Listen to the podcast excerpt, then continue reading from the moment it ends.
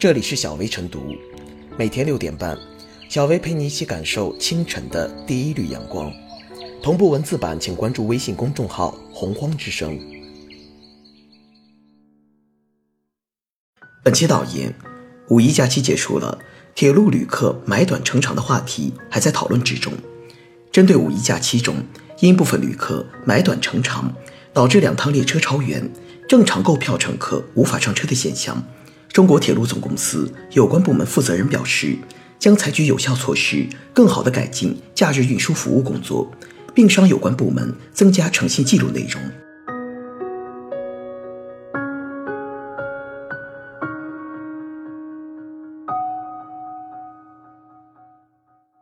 买短乘长的购票短板应及时弥补。买短乘长致列车超员，进而干扰列车运行秩序的情况，近年来时有发生。今年清明小长假最后一天，一辆黄山至南京的高铁因旅客买短乘长超员而趴窝，整条线路晚点一个多小时。去年十一长假期间，上海虹桥开往北京南的高铁也因旅客买短乘长超员晚点。每逢长假和小长假，买短乘长几乎都会集中出现，甚至成为舆论关注的焦点问题。这种现象应引起有关部门的高度重视。节假日期间买短乘长集中出现，主要是因为出行需求旺盛，导致车票紧张。许多人买到供应相对充足的短程票，然后先上车后补票，最终到达目的地。这种操作在平时不算什么问题。在节假日期间则大不一样，可能让运能本就紧张的列车人员越积越多，车厢里出现饱和状态，导致按规矩办事的提前购票者无法上车，以及列车晚点。买短乘长操作打了规章制度的擦边球，严重违背了有关规定的初衷，已成为铁路运输工作的短板。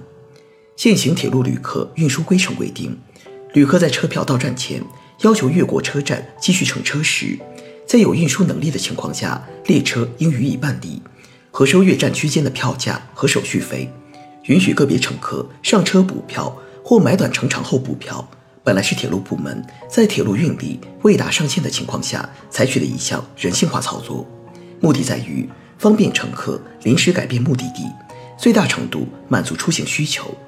然而，一些乘客却在运输能力明显紧张的节假日期间。集中以买短乘长方式出行，严重扰乱了乘车秩序。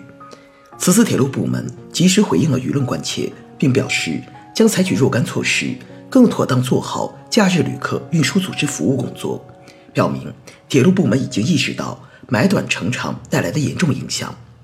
买短乘长首先导致提前购票者权益严重受损，正常购票却无法上车，出行计划完全打乱。守规矩的人蒙受损失，先上车再补票的投机取巧者一路畅通无阻。这种结果会造成糟糕的负面示范作用。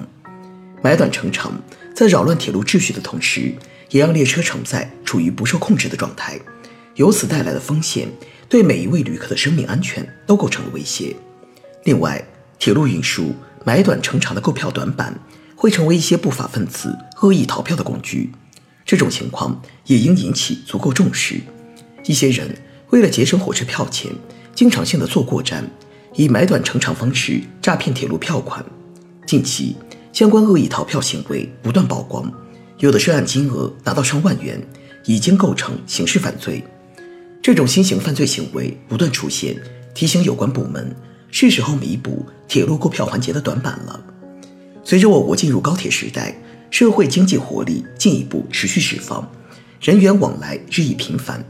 节假日期间，铁路单日旅客发送量迭创历史新高。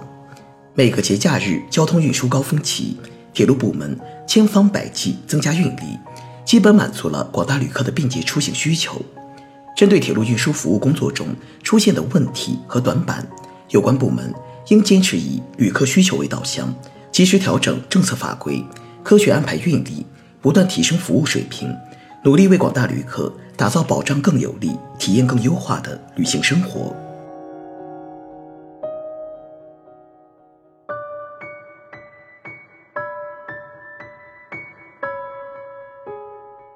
买短乘长需要规范，而不是一刀切叫停。买短乘长的现象多年来一直存在，并且是铁路方面和乘客共同默许的一种正常的乘车规则。因为铁路旅客运输规程明确规定，旅客在车票到站前要求越过到站继续乘车时，在有运输能力的情况下，列车应给予办理，核收越站区间的票价和手续费。问题在于，当这一人性化规则发展到可能影响到正常购票乘客的权益时，它又该如何完善？就此次事件而言，人们对买短乘长现象及其衍生问题的讨论，其实是夹杂了多个层面的议题：一是那些被耽误的提前购票乘客的权益如何保障，仅全额退票是否公平；二是利用买短乘长逃票的行为该如何防范；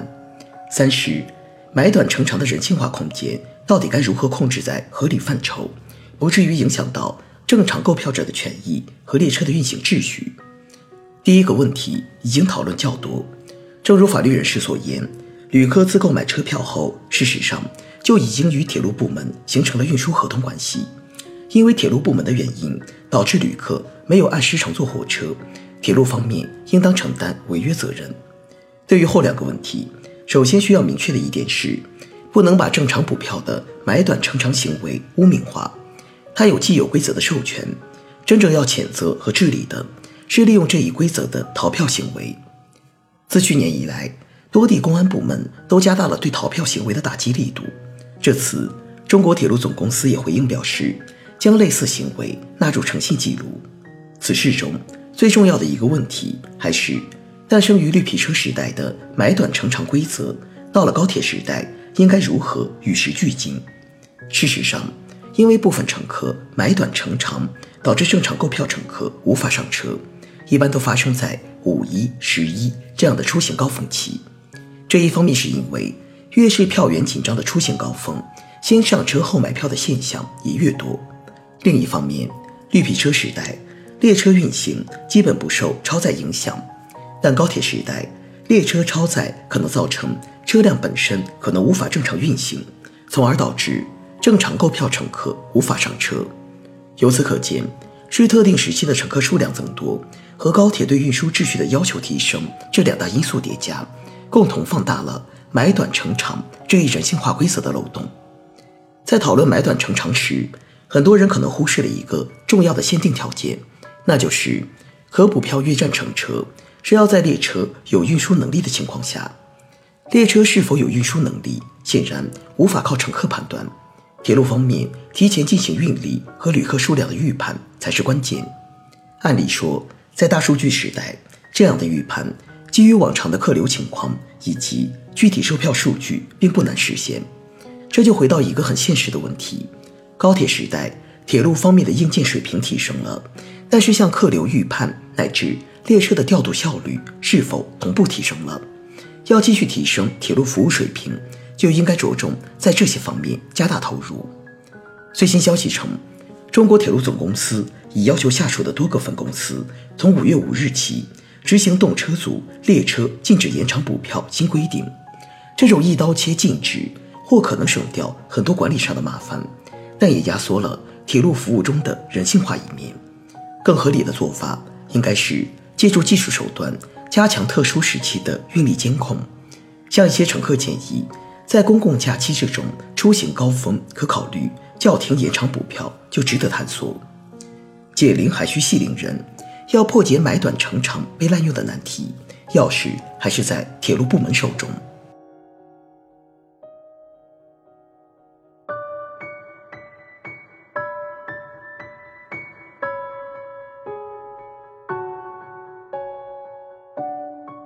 最后是小薇复言，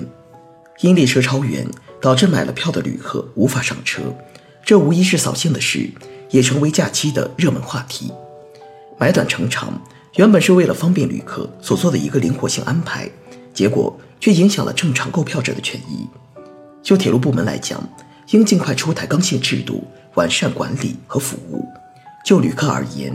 按需购票、持票乘车，这不仅是文明乘车的表现。也是公民的守法之举，更是保障全体乘客拥有美好出行体验的制度之序。小小的一张火车票，承载着契约精神，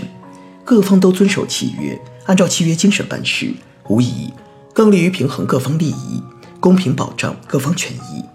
能做到这些，我们或许不难收获更畅通的出行秩序。